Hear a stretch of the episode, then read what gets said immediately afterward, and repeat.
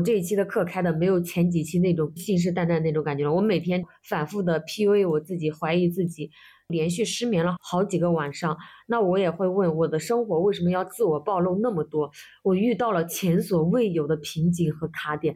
你看，我过去一年，我就觉得人一定要做自己，舒展的那种状态。没想到我现在好像又要往回壳子里收，又要包裹上那个壳子，书也不想看，中医也不想学，干什么都提不起来劲，仿佛我之前对那么多人的影响，就像一个虚幻的泡泡，这个泡泡呢，一下子就炸了。那我对我自己进行了一个妥协，就像我曾经信誓旦旦的说我要逃离村庄过年，真的离开了，我发现我内心却想要回去。就原本我以为自己很强大，我。不得不承认，我自己其实就是脆弱的，我就是一个普通人，我没有想象中的那么强大。My heart keeps bleeding. 人们会害怕自己处于不高兴的状态，很多人认为一个人在某一段时间里，他处于不快乐的低谷状态，没有力量去始终维持一个正常的状态，这是不好的，是不被大家所接受的，一定要尽快转变，跟上前进的步伐。其实这样认知的背后是大家普遍认为，始终保持正向、阳光、积极、努力才是对的状态。就像有的人只喜欢春夏，不喜欢秋冬，那就像我一样，我是一个超级不喜欢冬天的人。其实你看，我回避了冬天，跑到了南方过冬，但你看我又折回来了，还依旧这个冬天不能逾越过去，一定要经历过去。那每个人的生活与心理状态也是如此，就会有起有落，有光明的乐章，也会有阴郁、痛苦、冲突的阶段。存在即合理，我们的情绪从一个低谷到一个高涨，它本来就是有这样的一个运行轨迹的，就像世间万物一样。Fix what I've broken. Cause I need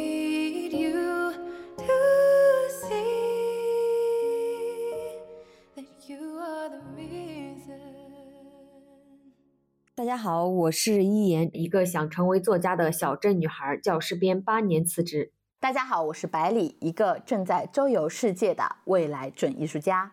经百里一言找寻真实自我，听墙里墙外，纵享自由人生。哎，一言，你的 slogan 怎么变了？你不是正在成为作家的小镇女孩吗？怎么变成想成为作家的小镇女孩了？我之前是正在写书的一眼，你看现在 都不敢用这个 title 了。我觉得因为不自信了，就产生了很强的否定和自我怀疑。你怎么了呀？听起来这么的 emo，来和百里老师聊一聊吧，看看百里老师最近的功底有没有长进。我觉得好像一下子就变成了泄气的皮球，又回到了人生原来的起点。尽管过去的一年，我尝试了很多的事情，也做成了很多的事情，但我依然觉得自己不够好。也可能是年终了吧，回顾这一年，开始对自己有一些批判了。为什么让你觉得不好了？其实这一次我自己在惠州旅居，它让我重新看见了我自己，也更加了解了我自己。就我发现我根本没有做好一个人能在陌生城市过得很好，能处理好自己的情绪，能与自己很好的相处，能吃好一日三餐的这些准备。比如一个人住会害怕，好几个晚上才适应，对这里的环境也不熟悉。于是我连夜逃跑了，买了回家的机票。飞机落地的那一刻，终于感受到自己的身心灵是合一的。说实话，其实很早的时候我就有这个预感啊。这句话听起来可能 有点马后炮，像风凉话一样。其实我觉得我对你还是很羡慕的，因为我时常就跟你聊天的时候，你会带妈妈出来旅游啊，对吧？可以跟妈妈睡在一张床上，跟她聊聊天啊。在我看来，这是在我的人生当中几乎都是不可能的事情。我跟我的妈妈从来没有这么和谐稳定的时候。她可以跟我妹妹在床上聊聊天，但是她很少能跟我有这种状态，几乎没有。甚至是我小的时候，我想让她抱抱我，我都记得。他好像很厌恶的打掉了我的手，不愿意抱我的那种态度，其实是非常的伤害我的。在我看来，虽然我们出自农村，但你已经是那种非常温暖的农村小公主了。也许是吧。真的，就是有时候我已经很羡慕你了，因为我觉得，甚至你的妈妈她都能够，就是你在说一些我们这一辈的一些观点的时候，她都能够安心的听你在讲，甚至她能够被你改变。我觉得这非常不容易了。而关于旅居这一块呢，我觉得对于人来说啊，起码大部分的人类，我觉得骨子里都是喜欢安稳的，你完全不必在意这一点，特别是。中国人，我们特别的缺乏安全感，不然我们为什么这么羡慕那些自由的人啊？如果自由那么好拿捏的话，它就不可贵了呀。而且关于梦想周游世界这件事情，它真的是我从小的梦想，而且我用了很多很多年的时间才走出来的。我小的时候我就一直喜欢这些东西，所以我在家乡工作的时候，我在父母强制要求我待在这个小城市的时候，我会一次一次的远离家乡。但是，就像你刚刚发生的这个状况，其实我第一次到西藏的时候，我半夜胃疼，胃胀的不行，在路上走路消食消到三点的时候，我当时的反应也是很想回家。当你生病的时候，难受的时候，你一定会想念家里的温情的，这是非常正常的。而且，就算家里一地的鸡毛。但是对我们而言，这是一种很熟悉的感觉啊！你也是想回到妈妈的身边的，不然小时候听到那首唱妈妈的歌谣，对吧？大家都是会哭的，都是想回去的。甚至我现在又回到清迈了啊！我是经历过很多次这样的长期的预热的那种对于陌生环境的恐惧。其实我是在很多年前就开始慢慢在做这一个建设的，所以你完全不用会有这种 PUA 或者不自信的感觉，因为。我是一次一次的像你这样，我想回家，想马上回到家里，我也是有一次一次这样的感受的。你刚刚说的这个对陌生环境的恐惧，我会觉得人在能量或者状态低的时候，就会吸来不太好的事情。我想到我从惠州坐飞机回来的时候，不是滴滴打车嘛，就一个人从那个地方到机场的时候，司机在中途结束了行程，你知道吗？我手机上就收到了这个提示。怎么会突然在中途结束行程？他让我注意安全嘛。而且我当时迷迷糊糊的在车上，因为路途比较远嘛。我睁开眼看到的时候，他走的是一些乡间的小路，就把我给吓死了。我说你为什么要提前结束行程？他说什么？我就是要结束呀。我说你能不能开个导航？他说我嫌导航太吵，你自己开导航。我当时导航了一下，我一看距离机场大概十分钟吧。他故意还在那说你害怕呀，什么什么之类的。我当时那一刻我真的害怕极了。但还好，他没有做出什么事情，但我也有觉得他在挑衅我。但最终我还是安全抵达了机场。我就会觉得我在惠州这状态很低，又经历了打车这个事情，就 更那啥了。我觉得真的是你现在状态不太好，我能理解你说的这种感觉。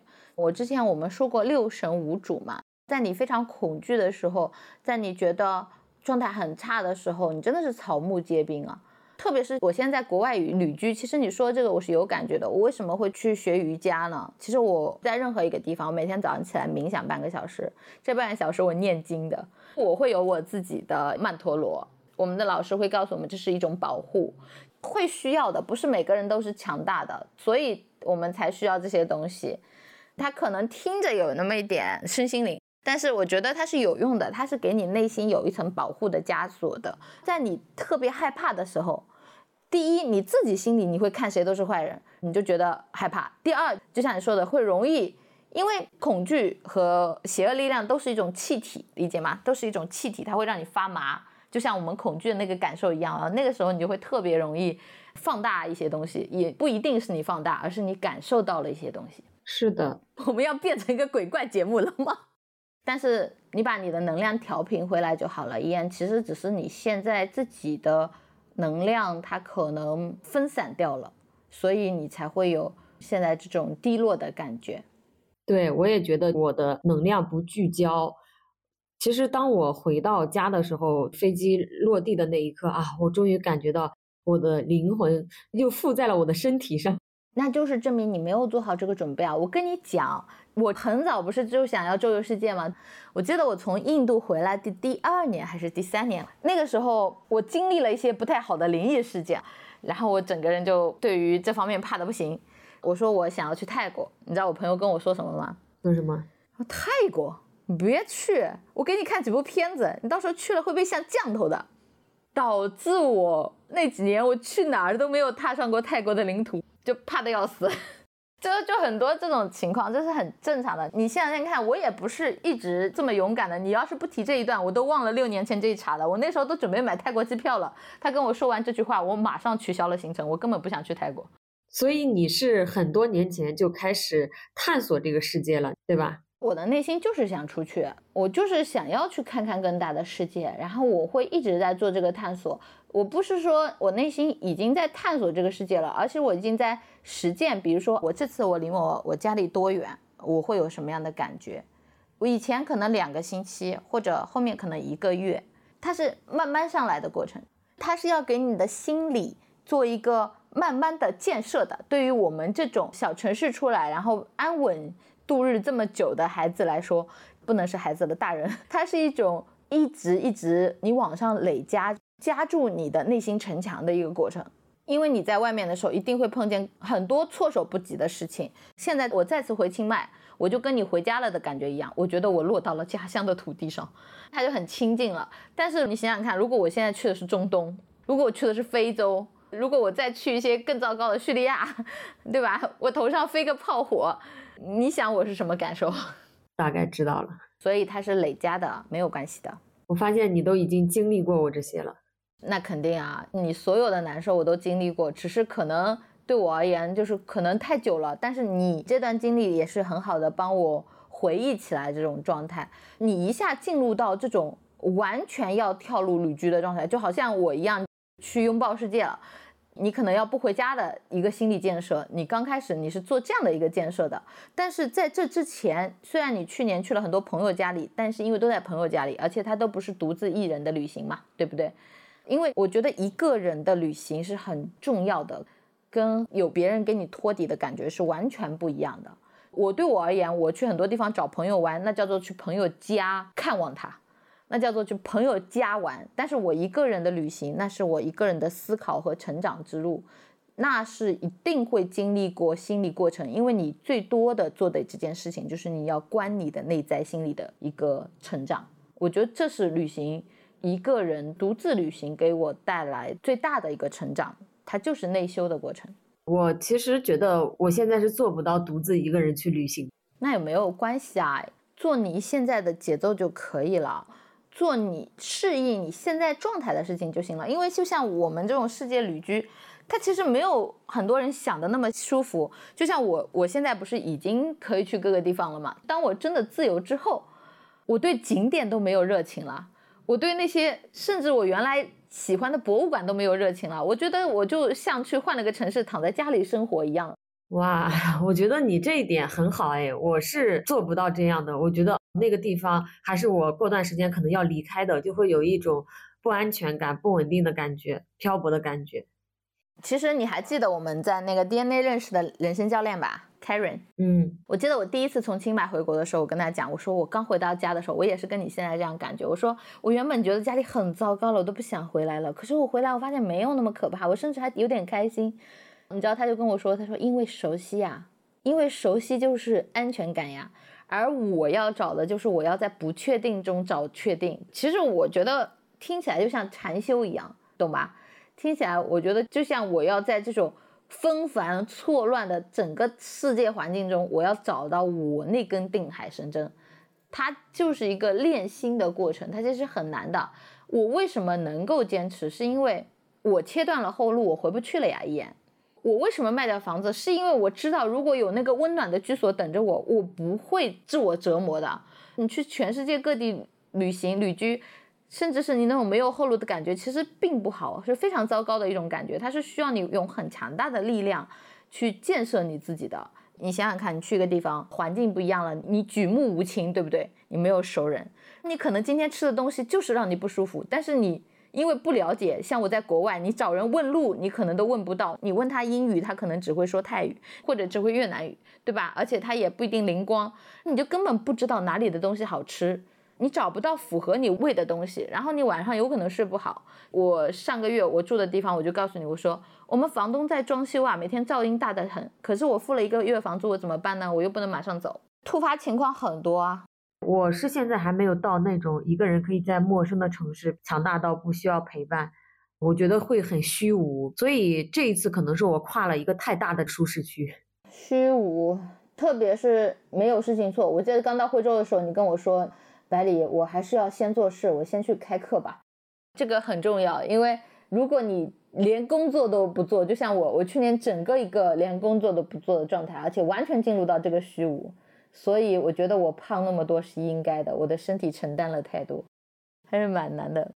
我觉得这个过程可能非常的撕裂，非常的痛苦，但是穿越过去又会迎来一个全新的自己，肯定是的。就像可能你们很多人都看着觉得我好像很快乐，我甚至都觉得是不是一言有一点被我带偏了，就是你现在的一个状态。我原来还有点内疚，我说是不是因为我一直在说旅居的好处，你就会觉得那可能它是件快乐的事情，但是你没有做很多的心理建设。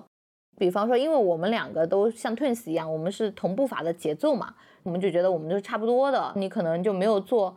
一些预期吧，关于一个人旅居你要准备什么，你心理状态之后的一些东西，你可能没有做这一部分的事情。但这一部分的事情，因为我一直在做这样的事情，那我是比方说我会有很多旅居的社群啊，就是我在提问的时候你是不知道的各种，比方说我去这个城市，那我可能要了解这个城市安不安全，要做很多工作，它是一个痛苦纠结的过程，也是一个寻找的过程吧。我觉得其实是我也并不是说会受到你多少的影响，我觉得一点影响完全没有是不可能的，多多少少会有一点。但主要的是我自己这么多年一直在老家过年嘛，北方又比较冷，我其实是想到一个温暖的地方自己待着，然后过年，换一种不一样的方式。我出来之后，我才发现，原来我对家的依赖是这么这么的深的。尽管我在家几天就会内耗，我到了惠州那边之后，我才发现原来我竟然如此想家。不得不说，家是一个很神奇的地方。我物理隔绝了，那精神和心理上呢，并没有脱离。在那儿的几天，我经常做梦，就梦到家里的各种人呀、各种事呀，还梦到很多之前的同事来到我们村子里，还有一个很漂亮的院子，绿色的大树、河流，梦里那个画面特别美。我还在我们老家的那个院子里，还梦到我的猫。就是我不得不承认，我确实是想家了，真的。你知道吗？你那天跟我说你做梦之后，我连着做了三天的梦。你做的啥？我还想到了 DNA，想到了很多事情。我不知道做了什么梦，就每天就好虚幻啊！我一起床，你说的这个，我突然感受到了这种过年对于中国人的意义。你看，你今年还是回家过年吧。我觉得回家过年，它对你而言可能就比较嘈杂。但是它又是温暖的，又是熟悉的，那就做你现在觉得舒适的事情就没有关系。其实我觉得这次出去，它对我来说也蛮好的，它让我重新知道了自己可以跨越的舒适区这个范围在哪里。每个人都在自己的边界不停的去试探嘛，对啊，而且在外面的话，就是你想你要找到生活的节奏，如何与身体沟通，它也是非常重要的。最多的是那种虚无，还有孤独。如果你害怕这种虚无孤独，你会非常渴望遇见新的朋友，但是呢，你很容易被新的朋友的节奏给带走。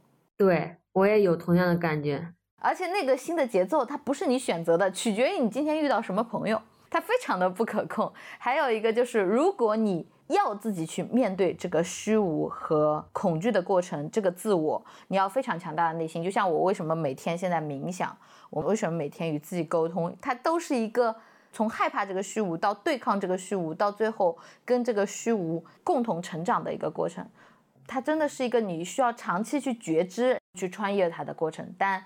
它不那么简单，因为我们人在很多时候都是需要从别人的关系当中确立自我的。就比方说，你做读书会，我这个读书会的主理人，他给了你一层关系。那比方说，我是谁谁谁的女儿，他给了我一层关系。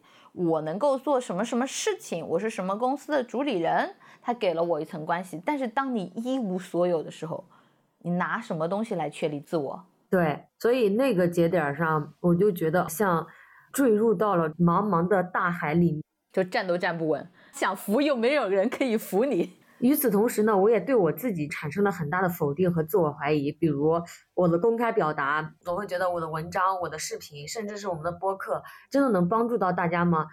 在这之间，我经历了各种摇摆。我现在也在开课嘛，我的学员说，哇，就不仅是一个写作课，还是一个心理提升课，要让我涨价。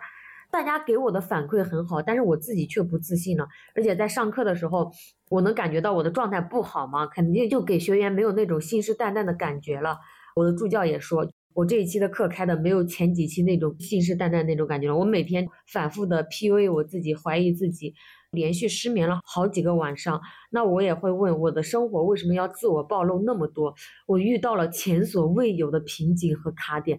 你看我过去一年，我就觉得人一定要做自己，舒展的那种状态。没想到我现在好像又要。往回壳子里收，又要包裹上那个壳子，书也不想看，中医也不想学，干什么都提不起来劲，仿佛我之前对那么多人的影响，就像一个虚幻的泡泡，这个泡泡呢，一下子就炸了。那我对我自己进行了一个妥协，就像我曾经信誓旦旦的说，我要逃离村庄过年，真的离开了，我发现我内心却想要回去。就原本我以为自己很强大，我。不得不承认，我自己其实就是脆弱的，我就是一个普通人，我没有想象中的那么强大。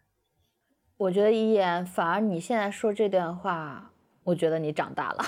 就像我们之前的对话，我就觉得你会反驳，甚至是你很多信誓旦旦的问题，在我看来啊，你说我也是攻击性很强嘛，那我比你老一点吧，就有些东西我是经历过的，我就知道它是有问题的。有时候我会想指出来，但是我觉得信誓旦旦的时候，我是不会说的。因为我知道你不会听取，但是呢，我觉得像你现在的状态，就是你在反思这个问题，我觉得这就是成长的一条路径了。对，其实这段时间我反思了很多。就我之前不是看过那个曾国藩传吗？他其实是经历了人生好几次的。低谷，他也是在第一次低谷的时候才发现自己原来那么自大，原来听不进去别人的意见。他也是在那个低谷之后又反弹回来了。就像你对我说：“为什么你总是反驳我？”如果你能对我说出这句话，那就相当于你认为我跟你是同样的，就是我们是朋友，我们是平等的，你才会说：“为什么你总是反驳我？”你对于你内心可能觉得。要仰视或者是俯视或者高阶的人，你不会说这种话。是的，是的，我觉得这也是我今年的一个进步。你看，之前我可能会觉得你反驳我，或者我们都有很强的攻击性，但是我不会说这样表达出来。我觉得可以啊。因为如果我们有这个攻击性，很多时候是自我防御。那我们把这个攻击性摊开来说，那剥掉这外面的这层攻击性，可能内核的才是我们想表达的真实原因。就比如说，我不想做这件事情的真实原因是什么？是要剥掉外面这一层壳，我们才知道的。但很多时候，我一看到，就比如说，我想剥开你的壳看一看，然后你啪的，你给我盔甲就防御起来了，那我就觉得那就不剥了吧，问题就来了。有时候就是这样的。我觉得我们要做对方的镜子，互相帮对方看到问题。如果我们的感情到达这个程度，我觉得也是很好的，就能够更加相互照见的成长。我相信听友跟随我们一路走来，也会看到我们这一路的成长和变化，并不是说一路高歌猛进，我们也会遇到很摇摆、很迷茫、很撕裂的时刻。那我想告诉大家，这都是人生中的必经之路。是的，就像。我和依言现在，我们两个正在拿着枪来破对方的壳。如果我们经历过这个阶段，就真的非常厉害了，因为可以做对方的镜子，我们能停下来看到对方自大的一面，拉拉他的颈绳，说：“嘿，你好像飘了。”如果我们允许的话，依言，我们约定一下吧，以后如果可能的话，相互拉一拉。其实我这几天就一直在反思我自己，那过去一年是不是很飘呀？很自大呀，一直在炫耀呀。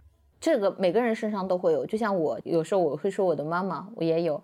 比方说，我一个人的时候静下来啊，就像现在，我会去感受。真的，有时候当你获得很大肯定的时候，说我不想接受这些，我内心又慌。但是呢，我又觉得我受到了肯定，那个嘴角啊都咧起来了，停也停不下来，就是那种嗯，我要矜持，但不行，这个嘴巴往上了。我觉得有时候是真的会这样的。现在的话，因为我要强迫下来，自己静下来嘛，去面对真实的自我，我就会面对很多的孤独，因为我跟自己待在一起，我就会去感受这种虚无。更多的时候，我能够听到我心底的声音。我觉得这个很重要。包括昨天下午我在看李欣老师的那本书，叫做《精神健康养记》。我们会在 show notes 里给大家说是哪本书，我觉得这本书写的特别好。人们会害怕自己处于不高兴的状态，很多人认为一个人在某一段时间里，他处于不快乐的低谷状态，没有力量去始终维持一个正常的状态，这是不好的，是不被大家所接受的，一定要尽快转变，跟上前进的步伐。其实这样认知的背后是大家普遍认为，始终保持正向、阳光、积极、努力才是对的状态。就像有的人只喜欢春夏，不喜欢秋冬，那就像我一样，我是一个超级不喜欢冬天的人。其实你看，我回避了冬天，跑到了南方过冬，但你看我又折回来了，还依旧这个冬天不能逾越过去，一定要经历过去。那每个人的生活与心理状态也是如此，就会有起有落，有光明的乐章，也会有阴郁、痛苦、冲突的阶段。存在即合理，我们的情绪从一个低谷到一个高涨，它本来就是有这样的一个运行轨迹的，就像世间万物一样。我昨天去清迈参加一场读绘本活动，然后我们要去接触大自然，然后其中一个人他发现了树上有一堆白蚁，有一棵大树，然后有一堆白蚁，它正在吃掉这棵树。我们第一个反应就是天哪，要把这个白蚁弄掉，不然树就要死了。可是我们想一想，这也是白蚁的生存方式啊，它不就是要吃木头的吗？那为什么我们就可怜大树，我们不可怜白蚁呢？所以很多时候，我觉得事件是我们的偏见，然后世界也是只是在我们眼里呈现的。这个世界它就在那里，有无数的平行空间，就像蚂蚁的世界、动物的世界，它跟我们看到的都不一样，只是我们选择看到了什么。如果这个低谷它会让我们难受，所以我们觉得难受是很痛苦的，我要快速的摆脱它。但是如果你不经历过这个难受，你又怎么能够感受到这种穿越过谷底之后的那种阳光普照的那种温暖感呢？因为你每天走在路上，阳光都是这么照着你的，对不对？可是只有你在穿越过很深层的黑暗之后，你才会如此渴望要见到阳光。所以我觉得啊，你现在就是在历劫。因为你快飞升了，你要经历人生比较大的磨难，而且人在不自信的时候就会去找算命的。我记得我上一次算命应该是在我考研特别迷茫的时候，想摆脱想辞职嘛，找了一个算命的。在惠州那几天呢，我又去向外求了，就感觉过去一年我自己建立的自信又没有了。人真的是有时候又自卑又自信。就我去找算命的时候，把我给笑死了。你会发现，你想去找算命的求一个结果、求一个答案的时候，其实这个路没有任何人能够替你去走，还是要你自己去选择，你自己要穿越过去。哎，一言，那段时间我天天跟你说我要去做占星，你都没有跟我透露你要去算命，哎，你这也太能藏了吧？我是半夜睡不着，偷偷去算命。好吧，怎么样？算的结果怎么样？我刚刚不是已经说了吗？就是要自己去做决定，还是要去自己选择，因为这是你的人生，没有任何人会为我们的人生负责的。我不是之前跟你说了吗？我我不是也很想算命吗？算算我这个有没有天赋？结果我在上期播客还是哪一期讲了，就是我说，如果我这件事情需要我去算命才知道我要不要做的话，那我是不是真的爱他？对吧？我信誓旦旦，可是我还是去算命了。我还是去找占星师了。我觉得有时候他就是你的心理状态，不在于他这个事情的结果怎么样，而在于你在你心理状态非常不好的时候，你就希望有个人好像能够看到你的很多事情，来给予你的一些意见，甚至是我们想从算命的身上去寻求一些安慰，对，让我知道未来还有希望。我确实算完以后啊，我这段时间你也感受出来，我能量高频了很多。他没有告诉我我能怎么样，他只是告诉我我接下去的运都比较好。我就觉得胆子大，想做什么就去做吧，我是有好运的。真的，我每天就有这种感觉，我有好几十年的好运呢，那我要继续做，真的就是这个状态。那你说它有什么用呢？它其实没有啊，它就是在我非常不自信、难过、困惑又不糟糕的时候，我告诉自己。大师给我算过了，我是有好运加身的人。我之前在辞职的前夕，我看了那个《了凡四训》嘛，就包括书和电影我都看了。其实那本书对我的影响也很大，它其实是从另外一个维度的层面，就是说你是可以改命的。里面讲了一个故事嘛，就是那个人不结婚也不生孩子，因为算命的说了他没有后代。后面他去山上的时候，应该是遇到了一个师傅，就是那种修行的师傅，告诉他，你情愿听一个算命的，你也不愿意自己去尝试一下，一辈子就困在这里。那他后面真的通过做好事呀、积福呀，真的结婚，有了自己的孩子和后代。所以当时这个故事呢，对我的影响也比较大。表白书信我也看过，我也一直坚信的一点，虽然我刚刚说我去找师傅看看，但是我一直是那种哪吒属性的，所以我一直相信我命由我不由天，人一定是可以改命的。但是无论人生你知道了多少道理。真的，当你陷入迷茫、焦虑、恐慌的时候，落在你头上的还是一样的，该你迷茫的一分钟也少不了。对，而且我最近为啥我也看了会这么迷茫嘛？就是因为你看透了一些事情的本质。我跟你说一下我最近的一些思考，就比如一些内容创作方面的瓶颈期，我们都知道怎样可以出爆款，怎么样可以去迎合平台。但是像我们这种比较自我的人，可能就不愿意那样做，还是想跟随自己的内心，在你要流量要赚钱，还是在做你自己方面出现了摇摆，就是会既想要还想要嘛。而且看了太多的套路的短视频，你会觉得哇，都是在拿捏人性。但是你有没有觉得听他们就很直白的说我在拿捏人性的时候，听着就很不舒服，就不想这么做，就觉得我为什么要去做这样的事情？你知道为什么？因为这个发心就不对。他就告诉你，人性就是要这么拿捏的，你就怎么就怎么不舒服吧。还有就是关于做知识付费这一方面嘛，其实我也有之前和。你分享过，我在辞职转型的时候，其实是很不确定自己要走知识付费这条路的，因为咱俩都是知识付费的老油条了嘛。那后面越来越多的人问着我能不能跟我一起读书写作，后面我就尝试了一下嘛，结果反馈就很好。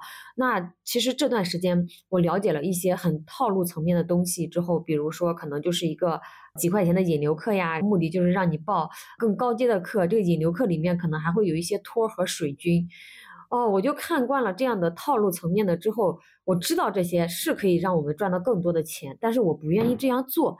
那我也在回想去年我的读书会和写作课是如何招到人的。我用我的方法，他没有赚到那么多钱，大家也觉得我佛系，但是我依然招到了人。比如说今年我想要去赚更多的钱，可能我就是必须要去做一些套路层面的东西，我不太喜欢 层面的东西，就很纠结。你这一句话真的让我感受到咱们之前说爱情的“自古真情留不住，唯有套路得人心”啊。但是我觉得，当大家真的被这些套路喂习惯了之后，更加显出真情是可贵的。他更加在你身上看到真实的时候，他会更想要看到那个真的东西。你理解吧？时间嘛，你只要做你自己，你若盛开，鲜花自然。而且像我们这样的人做这种事情就是做不了的，这跟金钱卡点没关系，我们就是不舒服，就是难受呀。觉得如果我们自己掉这样的套里里，也觉得很不舒服，我们又要用自己不舒服的事情去作为自己的一个行驶路径，你就会觉得更不舒服。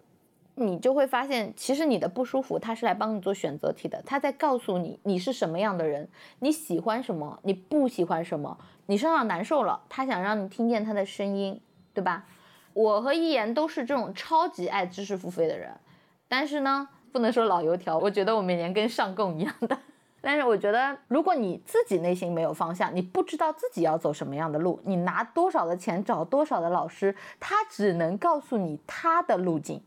他不能告诉你你的人生路径，因为你的人生路径一定是你自己选出来的，不然你就还是会陷入怀疑世界和自我怀疑当中。我是不是还会有别的选择？即使这个老师信誓旦旦的告诉我，那只是他的成功路径，不一定跟我契合。对我突然想到了一句话，在一篇文章里看到的，他说这个世界其实就是一个巨大的草台班子。这是马斯克自传中表达出的一种态度，大意呢就是说，这个世界上很多人都是很水的，通过过度的营销包装自己而显得自己很厉害，而许多老实本分的普通人，因为觉得自己平庸不自信而错失了很多的机会。是的。我也看到过这句话，而我自己现在亲身体验之后，我更有这种感觉。因为当我去了一些国家，我发现它其实跟很多东西讲的都不一样。我们书上学的很多东西，跟这个世界真实的样子也是不一样的。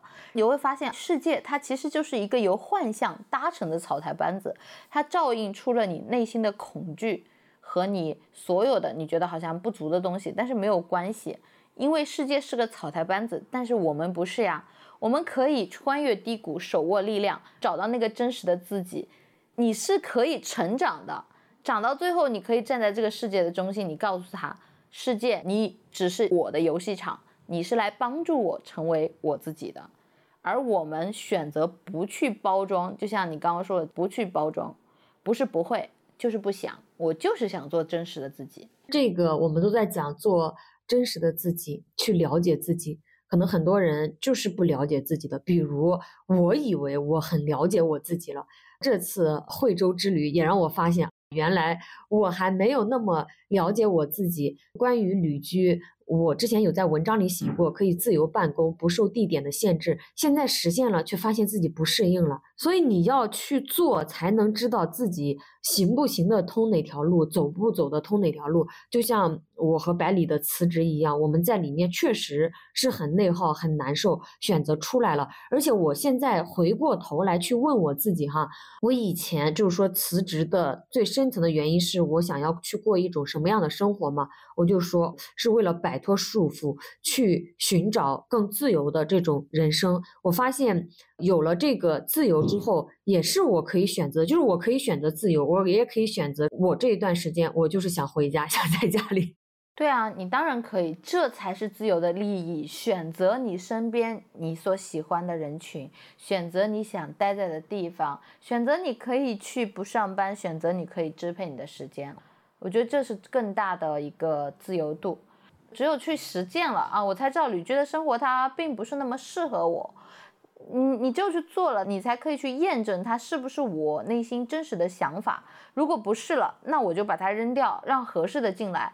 因为你只有扔掉那个不是的东西，不要让它占你的那种期望值的空间，你才会把你内心的空间腾出，放置你内心最想要的东西。对，还有就是我也会发现。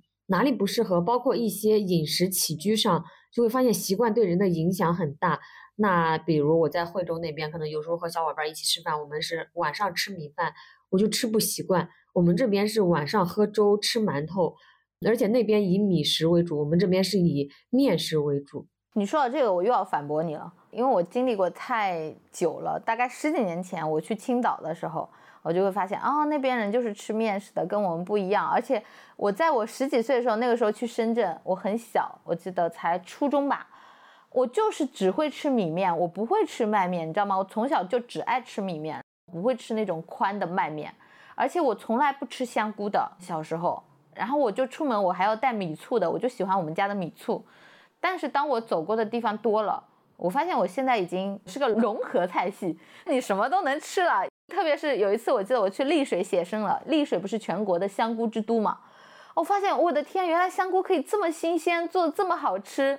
我觉得不是我不喜欢吃，只是我还没有见识过更好吃的东西。这个是一个感觉，还有一个就是你的习惯支配太久，因为你一直都是这么吃的，突然变了。刚开始变三天还可以，就当你换换口味；变久了，你肯定是受不了的。是的，是的。还有一个就是心理的问题。你没有做好这个准备，你就会有一点可能说的不好听，是一个娇气，但这个娇气不是你有，我也有。为什么这么说呢？当初我记得我去印度的时候，你知道吗？我第一次出国就去了印度嘛，而且待一个月。我刚待两个星期不到的时候，我就全身难受啊，我水土不服啊，水土不服的我就进医院了。我当时只想马上买票回家。你惠州你还能马上买票，我那个时候在印度 买不到，又很难买，刚好又是过年，那个是第一次，我就没有办法回来。只能在那边，也不能说熬吧。后来我就转换我的念头，就去找新的让我自己开心的事情，我就不去学那个让我不高兴的事情就好了。但是还是很想回家的，就真的是在那半个月的时候最难熬，觉得天天想回家，我为什么要出来？现在因为我们已经练出来了嘛，你知道它是一个过程，你是要克服的。那如果不服，就给他制服了。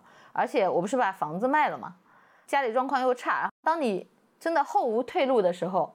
你就只能往前了，因为家里没有温暖的床给你躺了呀，你就只能往前走了。那在这里，我也想给大家说一说，就是如何穿越人生的低谷时期。这一阶段它是很难熬的，因为可能道理你也都懂，朋友陪在你身边，或者是家里人陪在你身边，但是这个心理层面的，你只能自己熬，自己扛。就像一个人在黑色的房间里洗衣服，你也不知道自己有没有洗干净，或者是像一个苍蝇乱撞一样，大家一定有过这种经历。那我觉得其实就是。需要时间，在这里呢，我推荐刚刚提到的那本书，李欣老师的精神健康养记。当我们遇到人生中任何的危机的时候，或者是陷入长期的心理困境的时候，很重要的一点就是接纳当下的现实。我目前处在很低的状态中，我接受这个状态，不能硬撑，不要给外界营造一个还不错的自己。再看看我在这个很低的状态下还能做什么，能做什么就做什么。只要这样慢慢的去行动，自己就会恢复。相对来说呢，也会恢复的快一些，因为没有太多内心的抵抗，也没有太多思维上的缠绕和情绪上的干扰来消耗自己仅存的精气神。低谷的状态啊，它虽然是难受，就去年其实我经历了一整年的低谷。我记得我最早的时候，我跟你说，我找小狼跟我聊了一下天，人生教练，他说我在一个转弯期。我那时候特别想问，我说我那个弯要转多久？一个月够不够？两个月够不够？对不对？我特别想知道。我就想说，好，转弯期我接受，但是能不能让它转得快一点？真的很难受啊。其实我当时我是真的想问，但他没有给我答案，而且我从他的感觉来说，这个弯要转很久。你看。这个弯我不知道现在转完了没有，但我已经转了一年了。我觉得你应该快转出来了。真的吗？这是实话吗？是的，是的。太好了，你想想看啊，我们现在快结束了，就算它真的要转出来，那这个一年也不短了吧？真的中途是非常非常难熬的，因为我不可能所有的东西我都在播客里说嘛，因为又在国外嘛，就它真的是非常难熬。无论是我中间生病也好。就你刚到一个地方，水土不服，喉咙疼，对吧？然后长痘痘，半夜睡不着觉，在那里醉生梦死 也都有。你各种的难熬期，你都想说啊，能让它快点过去吧？神啊，你快点给我方向吧，我要往上爬。但是真的不容易，姐妹们，因为你真的要蓄力。我觉得很多时候。方向它不是那么好找的，所以这个转弯期，因为你找到了，你觉得这个东西好像又有可能，它是不是我要找的人生路？过去一看，发现又不是。就像一言，你现在你说我旅居不适合我，但是我去年找过了很多东西，我都去做了一做，我发现这个不是我，那个不适合我，我找了很多很多都不适合我。所以你说我为什么知道你的一个心理感受？因为我找了很久。而且这个低谷一直经历很久，你半夜会非常崩溃，你会质疑自己：我真的好没用啊！我寻找自由的方向，它是不是真的有用？或者是我是不是有这个天赋？这些声音都会跳出来。我太有同感了，你太有同感了，来，你说，把你的同感说出来。就比如，我会天天的问我自己：我真的能够帮助到别人吗？咱们对别人的影响真的有这么大吗？我最近不自信的时候就是这样的。你先帮助你自己，因为你要先找到那个你自己要成为的样子。还记得我去年看那个苏轼传记吗？看完的时候，我就深深的喜欢上了苏轼。我没想到，我自己去惠州，我原本就以为会过上什么面朝大海、春暖花开的生活，没想到就是一种被贬的心情。所以在惠州，苏轼用荔枝、美酒、美食治愈了他自己。我觉得我一直在用文字疗愈我自己。还越聊越难受，就说我有了苏轼被贬的感受，但没有了苏轼的豁达。对对，我我完全能理解，他确实是这样的。你总是跟我说，你说白领是真的走在我前面的，我不这么觉得。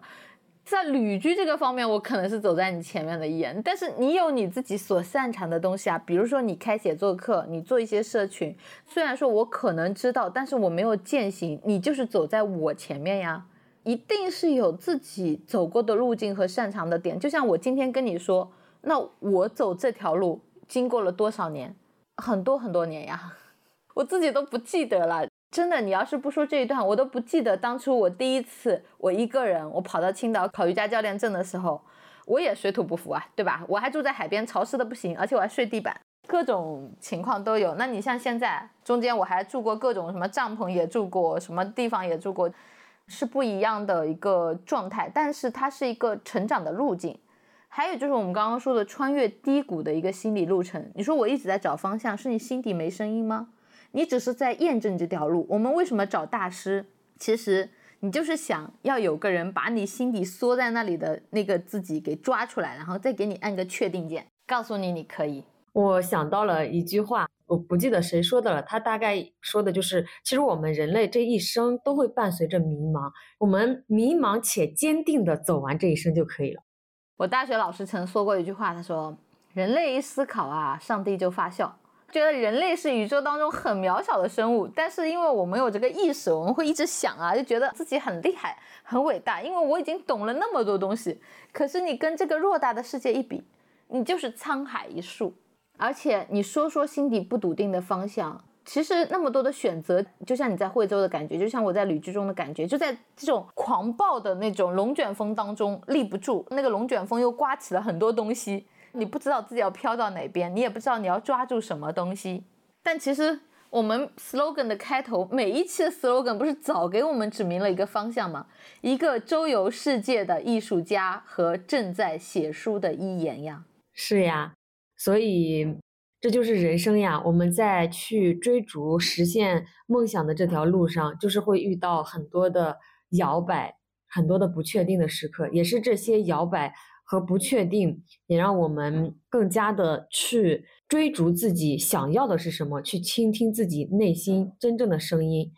我希望二零二四年我们一起加油！不管你正在经历人生怎样的时刻，你都要相信你不是一个人。是的，虽然我们刚开始说了，指明了方向，一言，现在是你可能在经历摇摆的时候，但是你知道吗？一个周游世界的艺术家，我起码摇摆了好多年，因为我们每录一期播客，我都说我要做一个周游世界的艺术家，可是我这一年画什么画了？我甚至连画笔都不想拿起来啊。我一直在反抗啊！我觉得艺术太抽象了，它又不挣钱，对吧？它又不能让我去做一些对抗我内心焦虑的东西，因为它不能马上给我正反馈，对不对？一直就觉得我真的要做这个事情吗？不，我不要，它不是我的天赋，我要做这个，我要做那个。可是到最后你发现不是的，我的内心还是想要去做这个，而且我那个时候我不知道艺术太抽象了，不知道如何表达。后来我发现，真的，当我笃定了我如果我要去做一个艺术家的时候，那我昨天我就会发现，我想做绘本，那行，刚好就碰见一个绘本活动，这个活动就像为我安排一样的。昨天下午真的很巧，就吸引力法则，我要去咖啡店喝咖啡，我一推进咖啡馆的门，我就看见一个女孩子坐在那里画故事，她说她正在画一头龙和人类男子相爱的故事。我觉得她那个分镜做的好好，是我最近特别想做的，而且她是个泰国女孩，我就坐下来跟她用英语聊天了，还聊得特别好，很神奇。你会发现，如果你真的确定你要做那个东西了，你的念头一强，你身边的所有的东西它都会转念，就会往这个方向去前行哦。对，就是那个意念如金刚。所以你现在的迷茫。困苦才会让你产生自我怀疑。一旦你有一天你重新找回了那个一言，你发现我就是写书的一言，我就是可以做出这样的事情的。你接下去你身边所有的能量都会朝你涌过来。是的，听着这么没有自信，这个是的。对啊，就像我最近 PUA 我自己，我说我又没有出书，我为啥可以教别人写作？你看我现在跟你说的是不是很坚定？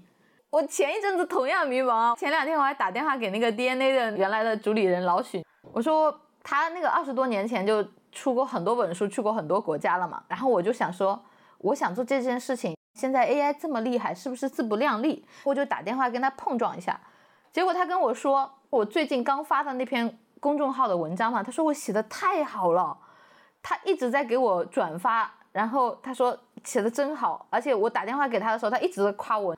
我都震惊了，因为我对我的文章一直没有什么自信，而且这篇文章就是我当时很想内心输出，但是我从来没有对我自己的文章抱有什么期望。突然一个在我心中我觉得很厉害的，而且是写作上很厉害的人给我评价我写的好的时候，我都懵了。我就在想，有这么好吗？我去年报名了一言的写作课，我才开始学习。他说。当然啊，他拿出我之前的那个作品，我最早的时候在 DNA 写过一篇文章嘛，那写的也还不错，因为 DNA 有个编辑，我有一天晚上我不睡觉，我写了一万字。然后呢，那个编辑都崩溃了。他说：“你这个一万字连个主心骨都没有，就是我的那个文章是没有主线的。我那一整整一万字，我都在发散说我自己的故事，但是我没有任何一条主线。那个编辑看到的时候，他都无语了，他根本不知道怎么改。后来用了很大的劲，我才写出了那篇公众号。所以我这次这篇文章一出来的时候，那个编辑震惊了。他说：‘这是你写的吗？’我说：‘是啊。’他说：‘写的太好了。’所以是不是上了我的写作课起作用了？”那当然啊，你还不自信什么？你对我如此有帮助，你知道我报过多少老师的写作课吗？我就告诉你，像那个什么什么台湾的文案女王，你知道那个学费多贵吗？然后我还是不会写，我又报了另外一个老师的课，还是不会写，就是你呀，你让我现在能写出这么好的文章了，你还不自信？我发现人就是需要得到正反馈的，可能是我这么长时间没有得到正反馈了。现在有什么感觉？听到这的大家快去评论区鼓励鼓励我。大家一定要多多鼓励一言，她是一个非常棒的女孩，她只是陷在了自己这一方面的自我 PUA 的执念里面，但是没有关系，等她穿越，一定是王者归来。我就说实话，从一个用户的角度而言，你的写作课对我的帮助是最最大的，但是是最便宜的一个，真的可以涨价了。我跟你说，我闺蜜也上了这一期的写作课。她就说，就让我涨价，下一期绝对要涨价，但是我都没有心力去晒到朋友圈了。我知道，我看你这期招生，我本来想给你转发一下的，然后发现你怎么已经开始上课了？你从你告诉我你要去开写作课，到后面给我一种措手不及，我觉得你这次是很慌乱的，只是因为你在旅居途中，你觉得我要抓住点什么？对对对，是的，就你马上就去开课了，然后我觉得我广告都来不及给你打，怎么就开了？迷茫时读书，清醒时做事。但是说句实在话，你的写作课还是很好的，过硬的啊！毕竟我都能写出来，还有谁写不出来？在这里给大家说句鸡汤吧，就黎明前是最黑暗的，等待过去就是日出。只要你爬上山峰，等待过去就是日出，是那绚烂多彩的人间。不论前路再黑暗，怪物再多，再张牙舞爪，也要记得和自己说没有关系。这些都是小障碍，都是预设的小机关，我们是可以一一通关的。是的，那就把这人世间当做一个巨大的游戏场吧，每一个低谷和关卡都是我们通往下一关的必经之路。这里是墙里墙外，让我们陪你一起探索人生更多的可能性吧。下期见，拜拜，拜拜。就像每个硬币都有正反两面，能遇见天气预报说明天有雪，可备忘录里明天有约。一个世界，生活在不同季节，这样两个人竟然遇见。我喜欢夏天的热烈你热爱冬天的纯洁我穿着棉袄你穿拖鞋我喜欢南方的夏夜你偏爱北方的风月春夏秋冬流转时间。